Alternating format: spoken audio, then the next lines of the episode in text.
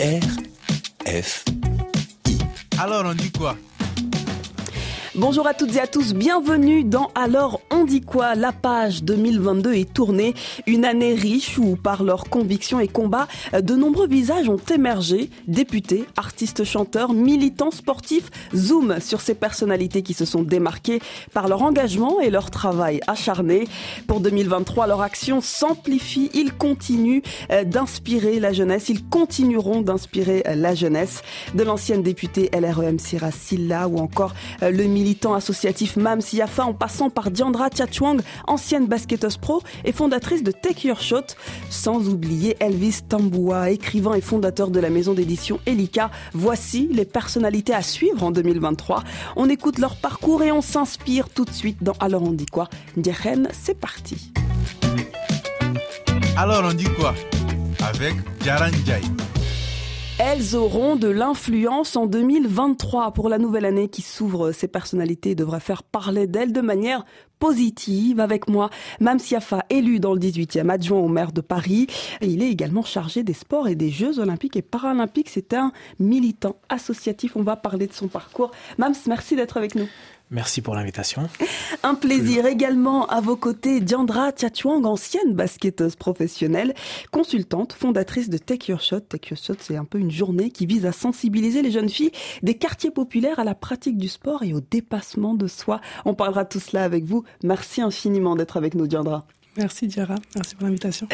Également à nos côtés, Elvis Tamboua, écrivain, fondateur de la maison d'édition Elika. Il est également auteur de l'ouvrage Makila, paru dans cette même maison d'édition qu'il a fondée, Elika.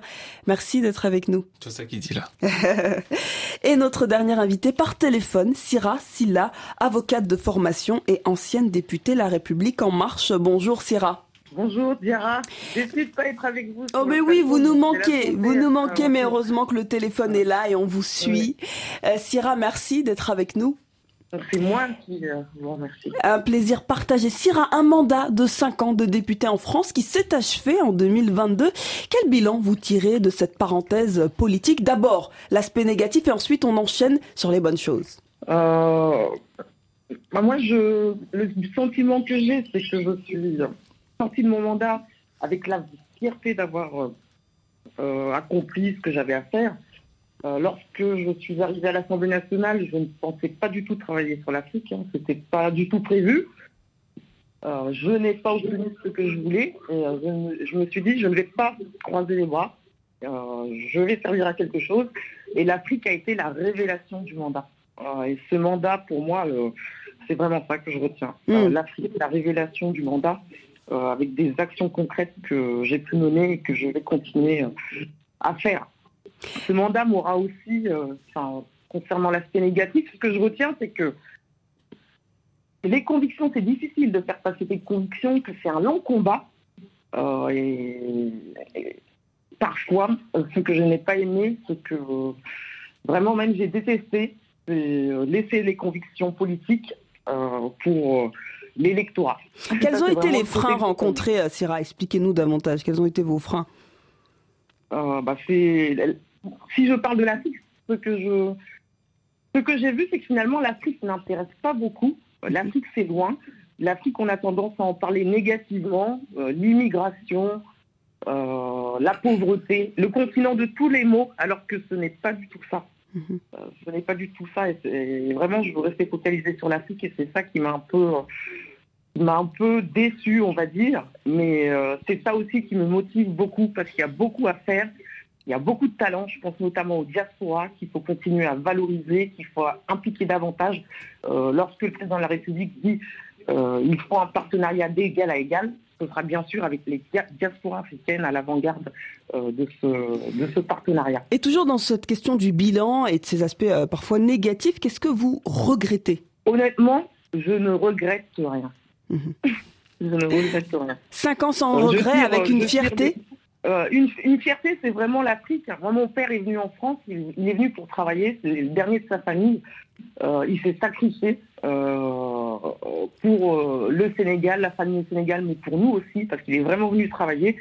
grâce à lui et grâce à la France aussi, je suis devenue avocate, je suis devenue députée de la République française avec des parents qui n'ont pas été à l'école. J'ai grandi dans un quartier, je le rappelle, hein, une famille de 11 enfants.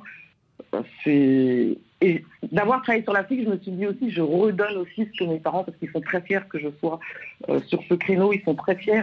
Et lorsque je vois les actions que j'ai pu mener, il y a des actions concrètes. Hein. Je pense notamment au Rwanda. J'étais président du groupe d'amitié France-Rwanda. Mhm. Je suis arrivé à l'Assemblée nationale, il n'y avait pas de relations, j'avais pas de budget. Bah, je me suis débrouillée moi-même. C'est moi qui ai tout payé financièrement pour euh, les quatre années euh, euh, pour faire mes missions. J'ai fait trois déplacements au Rwanda, dont deux, que j'ai financés moi-même. Et ça aboutit à quoi? Bah, On a une normalisation des relations. Moi, j'ai fait mon travail de mon côté avec l'ambassadeur, les diasporas rwandaises et le président Macron.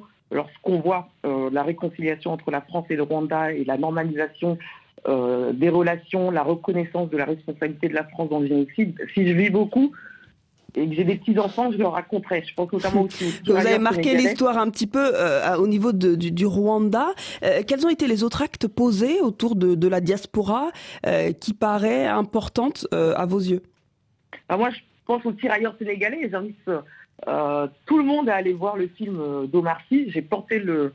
l'appel du président de la République au maire de France de nommer les rues en hommage aux anciens combattants africains.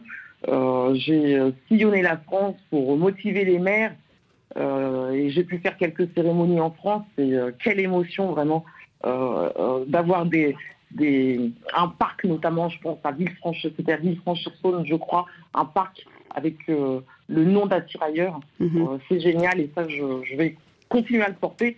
Je pense notamment au transfert d'argent aussi, qui a été un des grands co combats du mandat. Mmh. Une proposition de loi avait été entamée euh, lors de votre mandat sur cette question du transfert d'argent. Où en est ce, ce dossier? Bah, où en est ce dossier? C'est que déjà, ça avait été très long pour convaincre, hein, parce que ça a été difficile. Hein. J'avais pas beaucoup de gens avec moi au début pour, pour euh, faire comprendre ce que c'était. Je rappelle que les diasporas contribuent euh, beaucoup hein, euh, pour, pour l'Afrique, notamment avec ces transferts d'argent qui, je le rappelle, sont des fonds privés. Des et vous, privés. vous ambitionnez de défiscaliser ce, ce, ce, toutes ces sommes transférées et, et de diminuer en les, fait, de les frais? pas de, En fait, le montant des coûts, en fait, la réduction du, des coûts parce qu'on peut m'expliquer pourquoi en Afrique, on a des coûts qui vont jusqu'à 20%. Mmh. C'est énorme. Et là, on, on, fait face à une crise. C'est cet argent privé qui sert, je le rappelle, à aider les proches, mais aussi à investir dans des projets de, de développement, c'est important. Euh, donc, moi, je suis fière pour, pour la loi inégalité mondiale mmh. d'avoir pu faire voter deux amendements pour que le gouvernement... Euh, étudie la question avec deux rapports pour nous expliquer pourquoi les coûts sont si importants. Et aussi, euh, la deuxième euh, dispositif que je veux mettre en avant, c'est la bibancarisation, mmh. qui permettrait d'avoir un compte en France et, et, dans un pays africain et de neutraliser notamment le montant des coûts. Donc j'ai déposé une proposition de loi, mais le mandat s'est terminé, mais j'ai ma collègue Huguette Siena qui va la reprendre. Vous allez et suivre on va cela. Parce que le président Emmanuel Macron, publiquement, s'est exprimé euh, à ce sur, sujet. Euh, à, ce, à, ce, sujet. Merci infiniment, Syrah Silla. Je rappelle que vous êtes avocate de formation et ancienne députée à l'REM. Euh, 2023, votre choix, c'est l'Afrique. vous nous parlerez de vos projets. bien entendu, merci infiniment. Mme Siafa, vous aussi, vous êtes élue dans le 18e. Cette question politique, vous la connaissez. vous connaissiez d'ailleurs le parcours de Syrah Silla? Oui, j'ai suivi. Vous avez suivi, oui. Alors, vous aussi, vous avez mené de nombreux projets pour rapprocher, pour faire un pont entre la France et l'Afrique. Vous avez notamment créé le Cercle de Tombouctou, c'était en 2017 déjà. Euh, plusieurs élus originaires d'Afrique subsaharienne. Mhm. Euh, que faites-vous concrètement? Alors, sur le cercle de Tombouctou, euh, l'idée c'était de, de, mettre en place une structure euh, d'élus français originaires d'Afrique subsaharienne qui pouvaient s'entraider, qui, pouvaient, qui étaient transpartisans déjà. C'était mmh. très important parce que c'est vrai qu'il y de, avait de nombreuses euh, étiquettes politiques. Ouais, des nombreuses étiquettes politiques, ça c'est très important parce que très très longtemps on a été euh, cloîtré euh, soit à gauche ou soit un peu au centre. Euh, mais il y a aussi des Africains de droite, donc euh, et ils assument pleinement. Et c'est. J'avais noté 63 en 2017. Voilà, c'est toujours le même. Ouais, c'est toujours ouais, en, en augmentation d'ailleurs. En augmentation. -hmm. Et euh, voilà. Et donc on a une autre vision euh, de, de, de, de, société. Et c'est important d'avoir un pluralisme parce que euh, comme ça on n'est pas lié à des choses dogmatiques -hmm. qui peuvent nous enfermer. Et ça nous permet d'avoir des discussions tout azimut sur n'importe quel sujet et chacun, in fine, a sa vision africaine. Et le fait d'avoir plusieurs nationalités donc d'Afrique subsaharienne, ça nous permet aussi de confronter les différentes idées qui peuvent émerger, que ce soit au Cameroun, au Congo, mhm. Côte d'Ivoire, Mali, et le fait aussi d'être d'être multi de multinations. Mhm. Il n'y a pas la question religieuse aussi.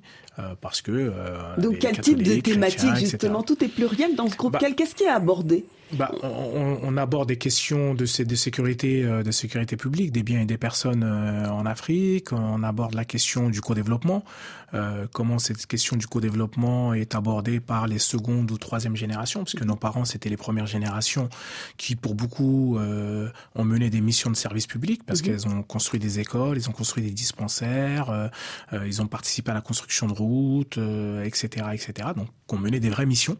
Et aujourd'hui, quelle est la place de cette seconde génération, donc qui sont pleinement français, qui sont nés sur le territoire français, mm. comment ils peuvent euh, apporter leur aide et leur expertise euh, pour améliorer déjà un le travail de leurs parents mm. et apporter leur pierre à l'édifice.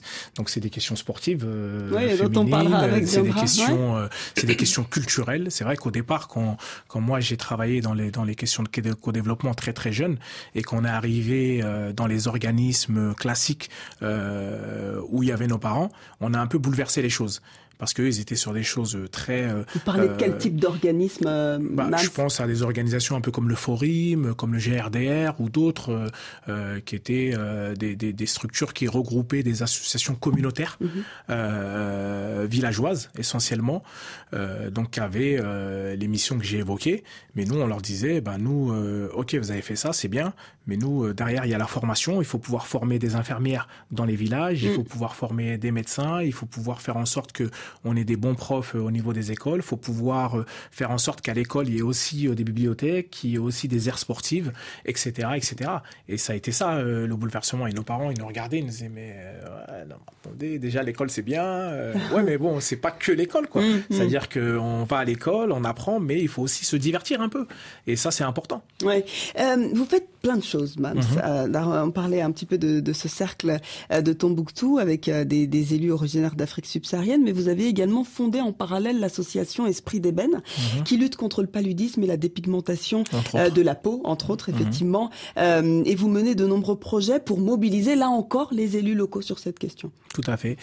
Tout à fait. Sur la question du palu, euh, il faut savoir que c'est la maladie la plus meurtrière du monde. Mhm. elle tue plus que le Covid. Dernier chiffre, attends, j'ai noté le rapport mondial cette année, 619, ouais, 619 000, et on est en augmentation. on est en augmentation. les chiffres sur 2022 vont être catastrophiques on avait réussi euh, pendant toute la période euh, de 2005 à 2015 à réduire de moitié, voire de 70% les taux de mortalité. Donc il y avait eu des chiffres importants, il y avait eu des moyens importants. Et c'est vrai que depuis 2017, euh, les chiffres sont mauvais. Mhm. la crise Covid n'a pas aidé parce que tous les capitaux qui était en direction de ces maladies endémiques, euh, j'ai envie de dire, euh, été réorienté. J'ai envie de dire la maladie des pauvres malheureusement, parce que le SIDA ils ont gardé quand même le, le ils ont gardé quand même ce qu'il faut et puis il y a, y, a, y a une vraie mobilisation, il y a mm. un vrai lobby mm. derrière mm. Euh, sur la question du SIDA parce que ça touche tout le monde, hein, qu'on soit riche, pauvre, etc. et autres. Euh, même si, je dis pas que les je dis pas que les riches ne sont pas touchés par le palu, mais beaucoup moins que les populations les moins aisées euh, les moins aisées en Afrique. Mm-hmm. Et donc la création de la commission. voilà, donc à la suite de ça, euh, on a organisé le 13 septembre dernier euh, avec ma structure, euh, les diasporas s'engagent sur la lutte contre le paludisme. Mhm. Et là, on s'est rendu compte qu'il n'y avait pas de lobby fort. Et c'est à la suite de ça qu'on a, qu'on a décidé de créer l'association des élus locaux contre le paludisme, qui regroupe un certain nombre euh, d'élus. À l'image de la, de, de la même des euh, élus locaux qui existent contre le SIDA, qui, est, euh, qui a été mise en place par Jean-Luc Romero, mm. notamment. Mm. Donc voilà, nous aussi on a fait, on a fait, on a fait pour le palu, et l'idée c'est de faire des plaidoyers à la fois bien évidemment en France, bien sûr au niveau de l'Union européenne, à l'Union africaine et à la CDAO ou aux autres organismes parce que euh, parce que c'est parce que le moustique c'est c'est bah c'est euh, c'est euh, c'est un meurtrier voilà c'est l'insecte le plus meurtrier, du monde. voilà tout simplement on parlait tout à l'heure de tout à l'heure de la lutte contre la dépigmentation un mhm. autre de vos combats via des campagnes notamment la mhm. stop dépigmentation on en a beaucoup entendu parler mhm. pourquoi ce combat est, est important pour vous? Bah ce combat. En tant que Malien, jeune Malien, franco-malien. Jeune franco-malien qui habite la Goutte d'Or. Ouais, dans le qui habite 18e, à ouais. côté de Château Rouge. Euh, donc qui passe devant des magasins où euh, On voilà, voit ces produits où on éclaircissants voit ces produits, mais qui passe surtout euh, devant des gens tous les jours et euh, qui sont en mode avatar. Mm. Et d'ailleurs, c'est l'image un peu euh, Ça de la fait des campagne. ravages, hein. Ça fait des ravages. Mm. euh, finalement, on s'attend à voir euh, un peu euh, des noirs, des blancs, des métis, etc. Et là, on est, Confronté à des on personnes. est où- confronté à, à des couleurs qui n'existaient pas et, qui n'étaient pas des couleurs, couleurs, euh, d'origine. Mm. Et surtout, ce qui m'a frappé, euh, ce qui a lancé la deuxième grosse campagne qu'on a mis notamment dans les métros parisiens et le plaidoyer à l'Assemblée nationale, c'est que quand j'accompagnais ma fille qui rentrait en sixième, Mhm. bah, j'ai vu que sa copine qui était à côté d'elle était dépigmentée. Ah, oui. Voilà. Ah, Et donc qui 11 arrivait, ans à peu près, à 11 10 ans, une dizaine Et d'années. là, je me suis dit, waouh. Donc là, j'ai rappelé euh, toute ma team et je leur ai dit non, il faut vraiment qu'on fasse quelque chose parce que là, c'est pas possible. Donc Et- vous avez et- décidé de et- changer les et- choses. Et, voilà, on a décidé de changer les choses. Donc on a vraiment pris à, euh, ça. Euh, Là aussi, vous faites des coude. plaidoyer, euh, Mm. comme euh, l'histoire du paludisme. Bah, on fait des plaidoyers. euh, on a lancé euh, des ateliers de sevrage en partenariat avec l'hôpital Saint-Antoine. Mhm. On explique aussi la problématique de la de la dépigmentation, qui finalement, euh, euh, d'ailleurs, je pense que tout le monde pense que c'est ce sont les Africains qui se dépigmentent non, le non, plus. non, non, non, Or les réalité- Asiatiques, or qu'en les réalité, Maghrébins, on tout arrive, le monde se on arrive, euh, on arrive en troisième position. euh, l'Afrique parce que c'est d'abord l'Asie Mhm. qui représente plus de 65%. Ensuite, on a les Amériques où on a à peu près 20%. Et l'Afrique arrive bien après. Mhm. Et, et- et tout ça découle aussi euh, euh, d'histoire, euh, bah, ségrégation, racisme. euh, en Inde, bah voilà. euh, La question de la les- couleur de peau, les castes, les bien sûr, intouchables. bien sûr. euh, aux États-Unis, bah, euh, esclavage, racisme. euh, finalement, euh, les métis étaient mieux euh, étaient mieux considérés parce que c'était les nègres de maison, mais en réalité, on s'est rendu compte que c'était les enfants illégitimes des maîtres qu'ils avaient eu, bah voilà, etc. Bon, Donc voilà. ouais, enfin, voilà. Toute une Et question sur l'Afrique, on est sur des codes de beauté Ouais. euh, où on est plus euh, parce que le blanc, euh, d'avoir une femme claire, c'est Mm. synonyme de richesse, etc. Et puis quand une femme elle, elle est claire, elle a plus de chances de se marier. Enfin voilà, on des est sur croyances, des codes. voilà. ouais, des, co- et des codes à, à discuter. Voilà. Peut-être une, une autre question autour de votre parcours élu dans le 18e, chargé des sports et des Jeux Olympiques Mhm. et Paralympiques. Comment vous préparez 2024 Qu'est-ce qui est au programme? Alors comment on prépare euh, 2024 Alors nous, il faut savoir qu'on est l'arrondissement euh, le plus impacté sur la question des JO, parce qu'on Mhm. a trois sites olympiques. Euh, on a deux sites d'entraînement qui sont le centre Bertrand Dauvin et le site de la Porte des Portes Poissonniers, d'ailleurs où il y aura le basket, les entraînements de basket.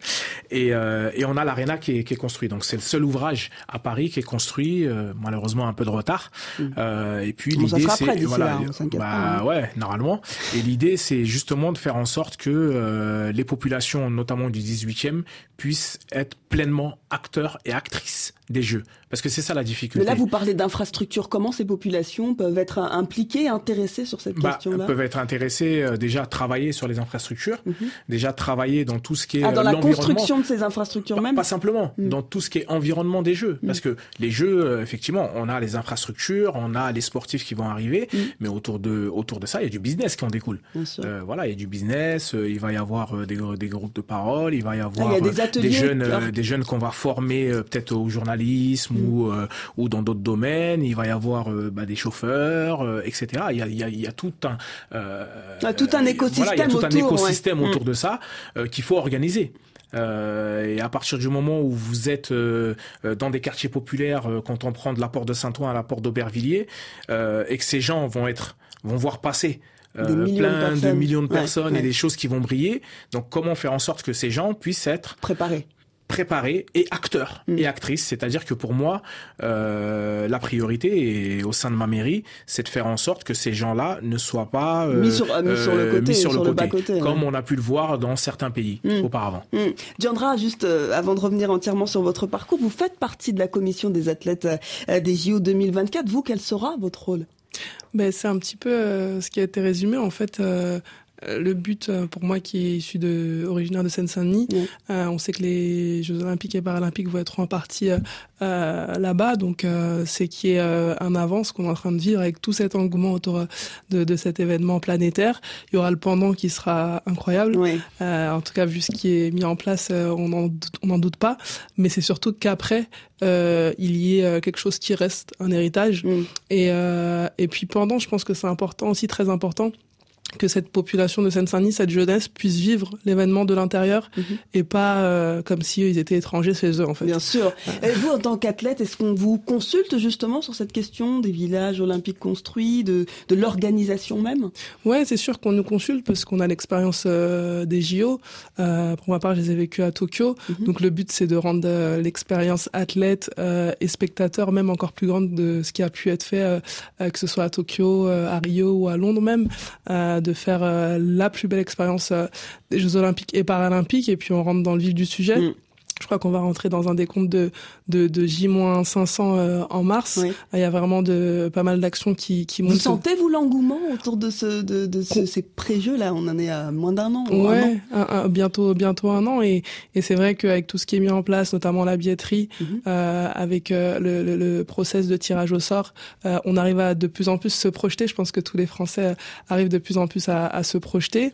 Et, et le but, ouais, vraiment, c'est de pouvoir livrer la la, plus belle expérience euh, à que ce soit aux acteurs principaux, c'est-à-dire les athlètes, toutes les délégations qui seront présentes euh, euh, en France en, 2024, mais aussi aux spectateurs parce que ces, ces Jeux Olympiques, on veut que ce soit des Jeux du les, meilleurs quoi, des Jeux du peuple.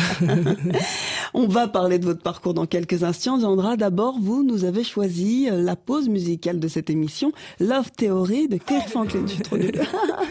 Dites-moi pourquoi et ensuite on, lance le son. Mais non, c'est une euh, musique qui me met euh, de bonne humeur, peu importe le contexte, peu importe euh, voilà mon mood de la journée. Quand j'écoute ce, ce son, ça me fait oublier un petit peu toutes les tracasseries et puis ce qu'il dit dans la chanson, hein, c'est c'est vraiment c'est un, un chant, c'est un peu une louange comme on dit. Mmh, Donc c'est à la joie. Hein. C'est ça, c'est ça, c'est du positif et, et voilà, ça donne ça donne de l'énergie. On écoute tout de suite et on revient pour parler de vos parcours ainsi que celui d'Elvis dans quelques instants. Allez, c'est parti pour Love Theory de Kirk Franklin. Hallelujah.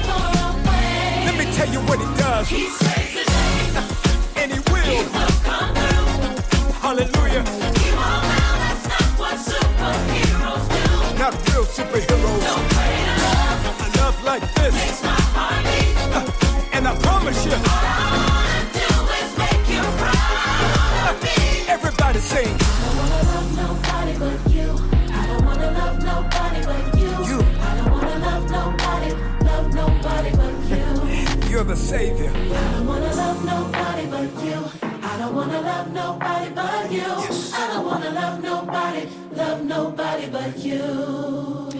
Vous écoutez alors On dit quoi Sport, politique, littérature? Qui sont les personnalités à suivre pour 2023 Alors On dit quoi?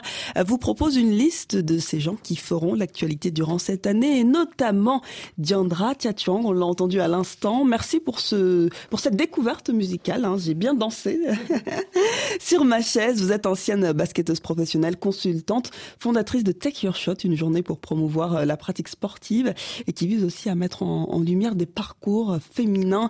Euh, alors d'abord, on va revenir dans quelques instants sur cela, mais peut-être revenir sur votre parcours, un beau palmarès. Vous avez euh, été capitaine du club euh, de, de l'ATES Montpellier et à 31 ans, vous avez en octobre dernier mis fin à une brillante carrière. Jeune retraité, hein. ça, fait, ça fait bizarre, non? Ça fait bizarre. une retraite à 31 ans, ça n'existait pas. Donc ouais, ça fait bizarre cette nouvelle vie qui s'offre à moi. Et je suis surtout reconnaissante d'avoir pu profiter de tous ces moments, toutes ces émotions que le basket, le sport en général euh, m'ont procuré et mm. vont continuer à me procurer, mais de l'autre côté. Euh, à, quoi il ressemble votre quotidien aujourd'hui? Bah Aujourd'hui, j'essaie de faire tout ce que j'avais pas le temps de faire finalement euh, pendant ma carrière. C'est vrai qu'en parallèle, bah, j'ai monté pas mal de projets en parallèle de Tech Shot.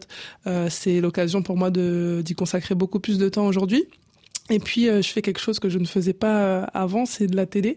Euh, ah oui, vous êtes consultante, absolument. C'est ça, je suis consultante euh, basket aujourd'hui. donc, c'est quelque chose qui est nouveau. J'avais été invitée, mais là, vraiment, de parler technique et d'essayer de, faire comprendre un petit peu ma pratique, ma passion à des, à des, des spectateurs, des téléspectateurs qui connaissent pas forcément. C'est un autre exercice que je que je découvre. Vous découvrez ouais, et que vous appréciez. En que j'apprécie faites avec euh, brio, euh, Diandra.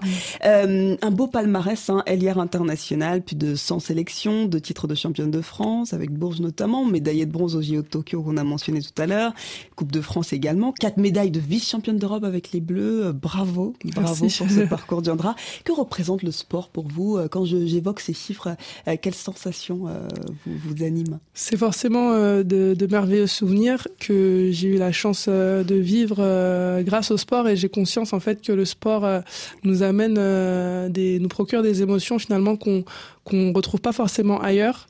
Euh, donc faut en profiter tant que c'est encore euh, tant mm. que c'est encore là. Vous mais... pratiquez toujours le basket ou c'est terminé? Non, c'est terminé.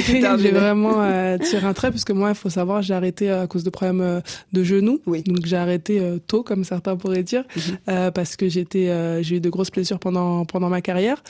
donc forcément, je retiens tout ce côté palmarès, des beaux moments, mais ce que je retiens par dessus tout, c'est les valeurs que le sport m'a inculquées mm-hmm. et euh, c'est des valeurs de, de, partage, de solidarité, et c'est pour ça que ça a toujours été important pour moi, euh, en parallèle même de ma carrière, euh, de me tourner vers vers les autres, de, de servir, de pas oublier d'où je viens. Mhm. J'ai grandi à La Courneuve en Seine-Saint-Denis, je suis originaire du Cameroun, donc c'est vraiment le sport. Je, je suis pas sûre que j'aurais eu tout ça en tête sans le sport, et et pour moi les, les médailles, les titres, c'est c'est génial. je les je les échangerai pour rien au monde, mais je pense que ce qui est le plus important c'est euh, le côté euh, humain que le, que le sport euh, m'a offert. Et on le sent, et la, la, la, population vous le rend bien. Vous êtes une vitrine aujourd'hui pour de nombreux jeunes, et depuis décembre dernier, il y a même eu un terrain de basket qui porte votre nom en Normandie, à Elbeuf, hein, une région que je connais très bien. En France, moins d'un pour cent des établissements sportifs portent des noms de femmes athlètes.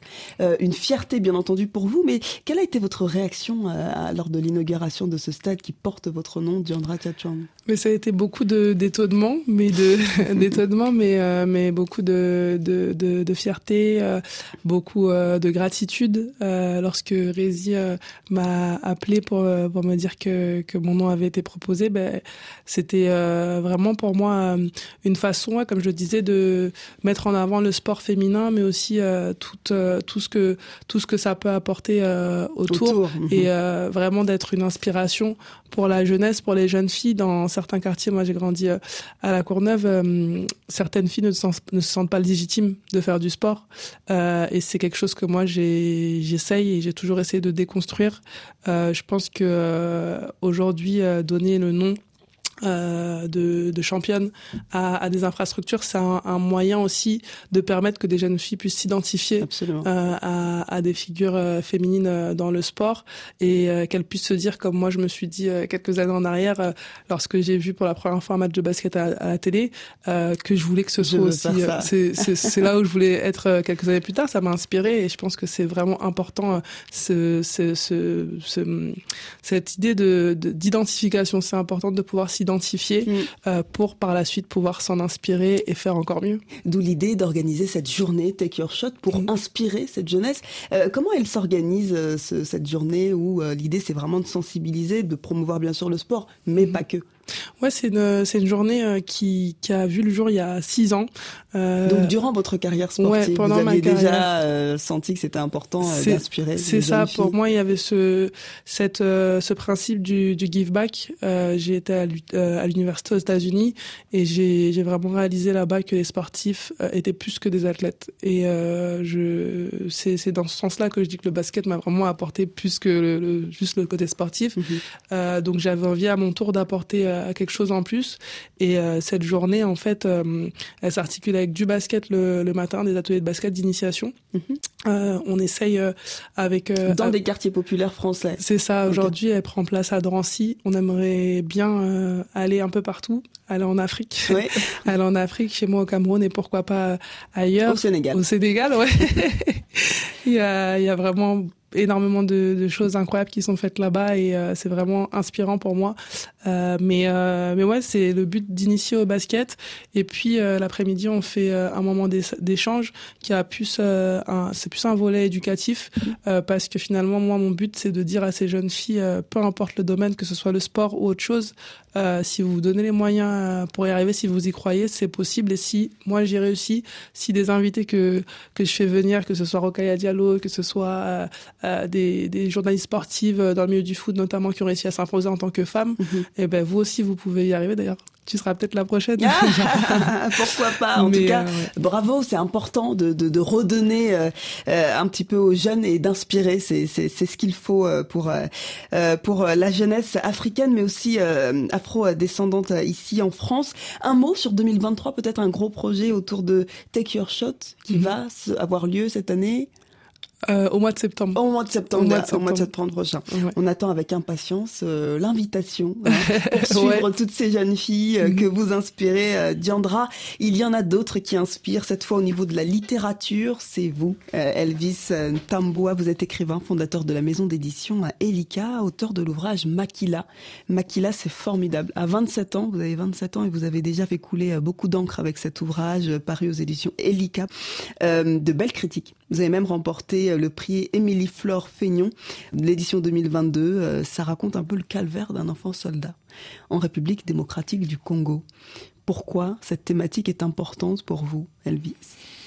La thématique euh, en elle-même, c'est un peu une sorte de boomerang. C'est quelque chose qui a commencé avant que, enfin, j'avais deux ans, en 97. Il faut parler de de l'entrée de l'AFDEL et dire un contexte de guerre pour la un contexte de guerre, hein. ouais, pour poser le décor de la RDC et dire que là, il y a presque bientôt trois décennies, il y a toujours la guerre. Mhm.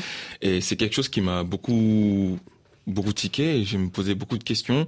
Et surtout parce que je me remettais beaucoup en question. Je me disais, mais à mon âge, nous, on est à Kinshasa parce que c'est la belle vie un peu. À Kinshasa, mhm. on est un peu loin de tout ce qui se passe. Oui, parce que les, le, le, conflit est notamment situé à l'extrême est, de la est du Congo. Mais de l'autre côté, il y a forcément des enfants qui ont ma tranche d'âge, mm. qui ne partent pas à l'école, qui mm. portent les armes.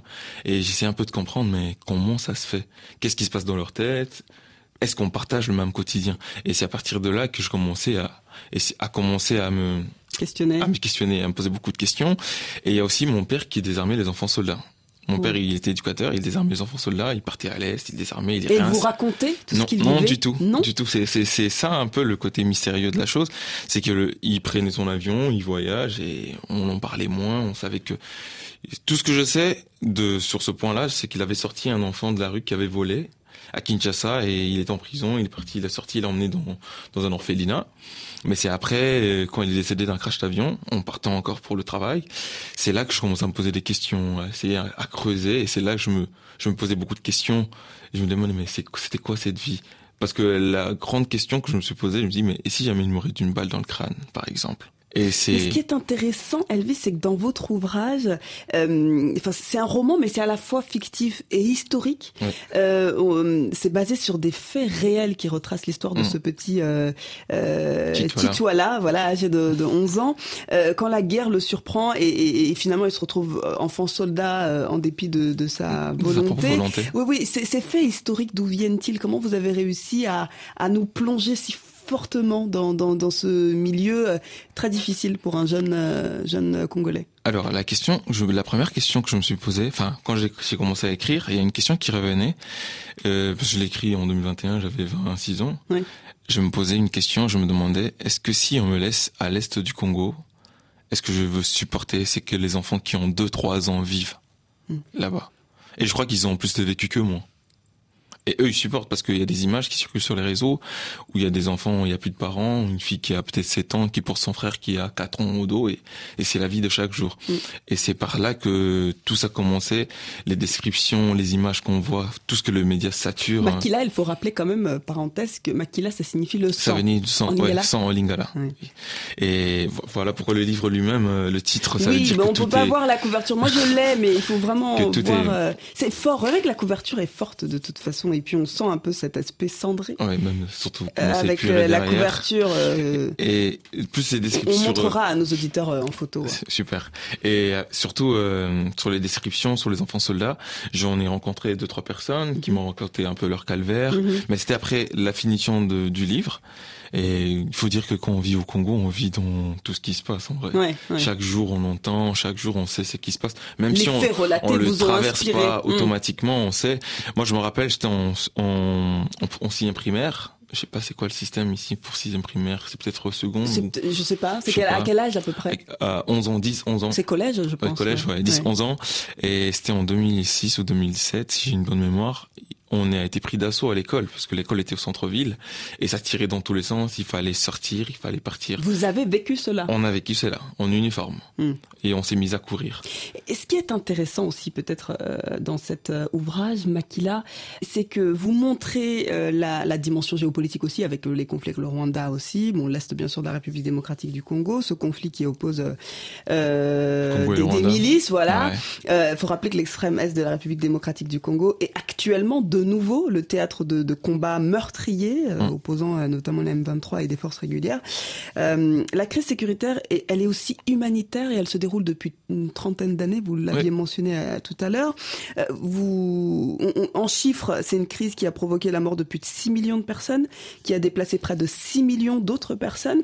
Vous souhaitez aussi mettre la lumière finalement sur cette crise qui n'est pas forcément médiatisée autant qu'elle le devrait.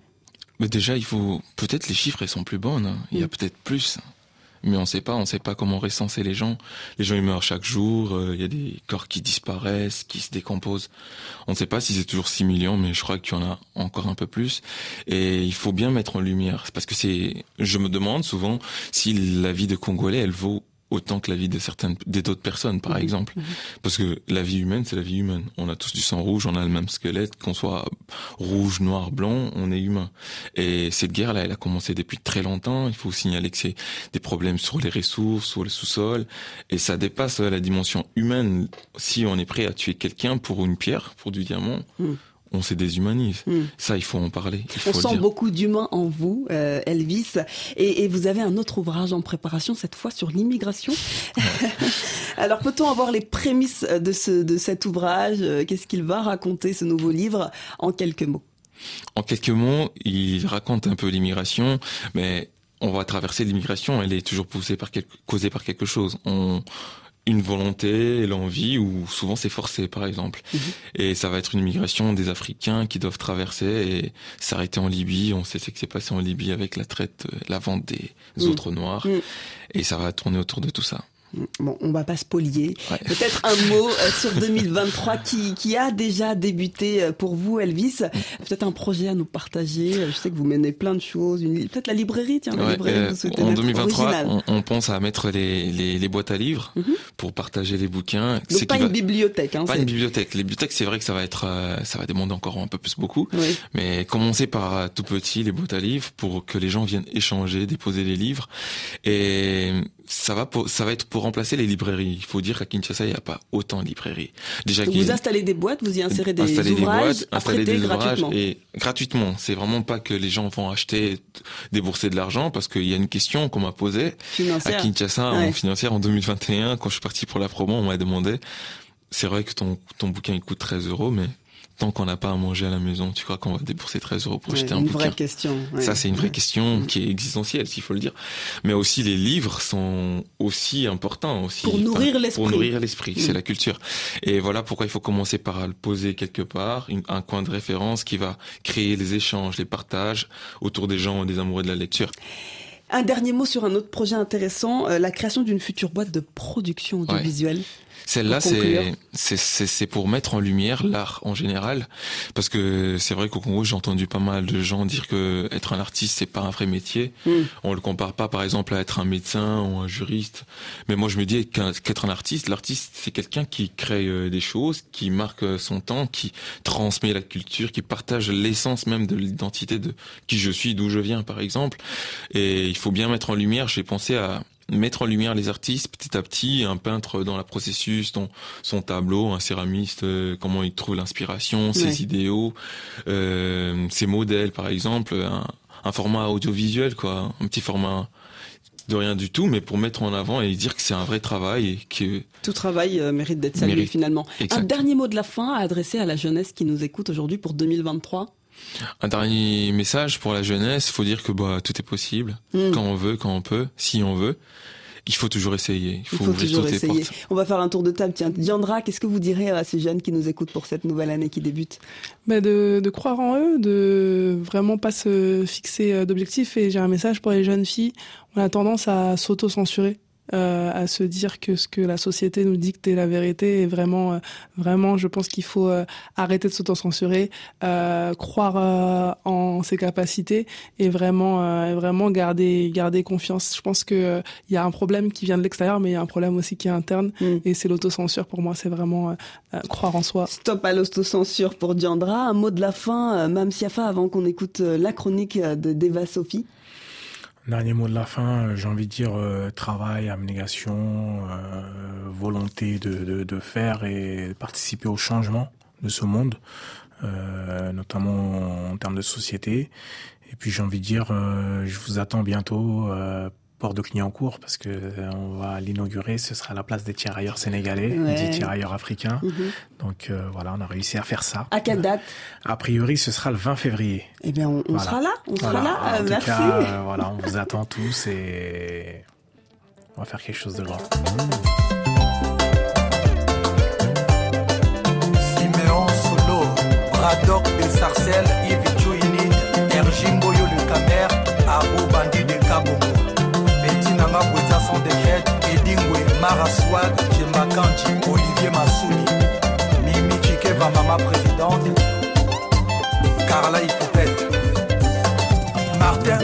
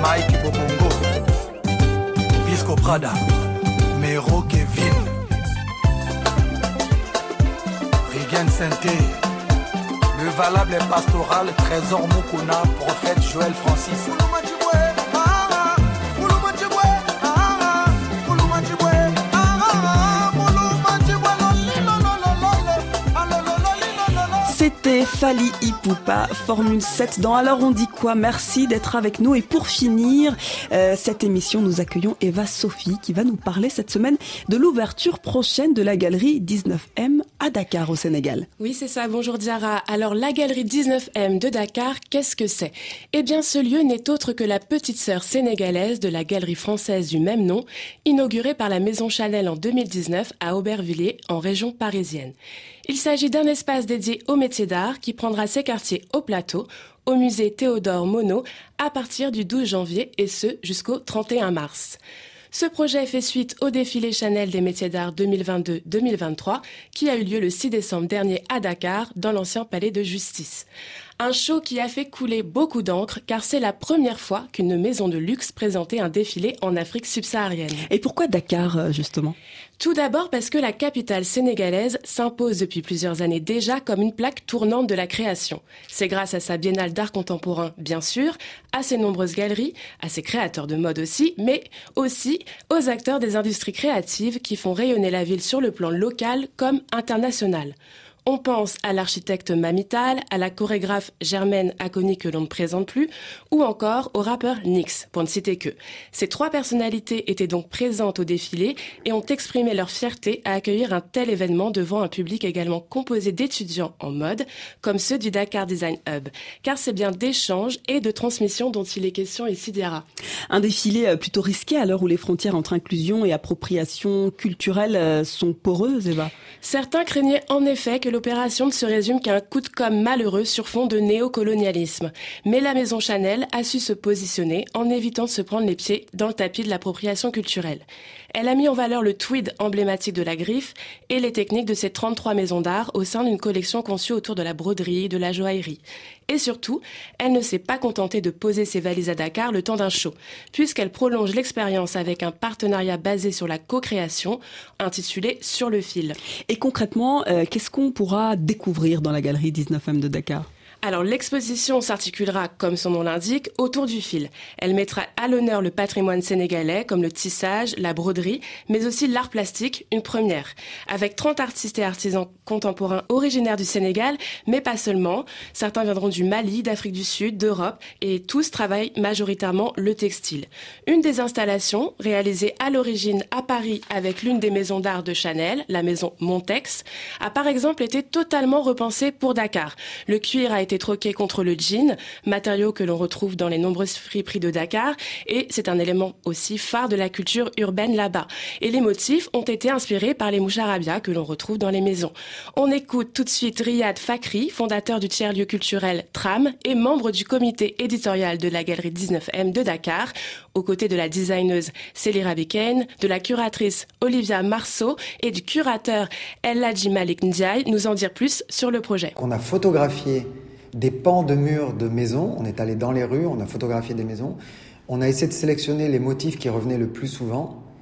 Et c'est la technologie à Paris, au sein de la maison Montex, qui a permis de conceptualiser ces motifs sous forme d'une pièce de, tissu. Le motif est revenu à Dakar. Et là, on a découpé au laser, selon ce motif, des bandes de, jeans. Donc voilà, donc on utilise une matière qui est, qui est connue, on utilise une forme qui parle à l'ensemble de la population au Sénégal, et la broderie s'est faite dans un centre de réinsertion sociale pour jeunes filles de Liberté 3, qui est un quartier populaire de Dakar. Eva, une dernière question, est-ce que tout le monde peut visiter ce lieu? Oui, sans exception. La galerie 19M de Dakar est d'ailleurs gratuite et ouverte à tous. Les artistes et artisans en herbe ou confirmés, mais aussi les scolaires et les étudiants pourront par ailleurs participer au programme de discussion et aux différents ateliers organisés par l'espace tout au long de la saison. Merci infiniment Eva pour toutes ces précisions. J'invite donc les auditeurs et auditrices hein, à aller visiter 19M euh, de Dakar. C'est la fin de cette émission. Merci infiniment de nous avoir euh, suivis. Merci à vous, chers invités, Mam Siafa, Diandra Tiatouang, Elvis Tambois, et vous, Eva, pour cette belle chronique. Merci bien entendu à toute l'équipe de l'émission, Robin, Guillaume, Beverly, Daba et Ablai Gay, Ubnon Hagongol. À bientôt.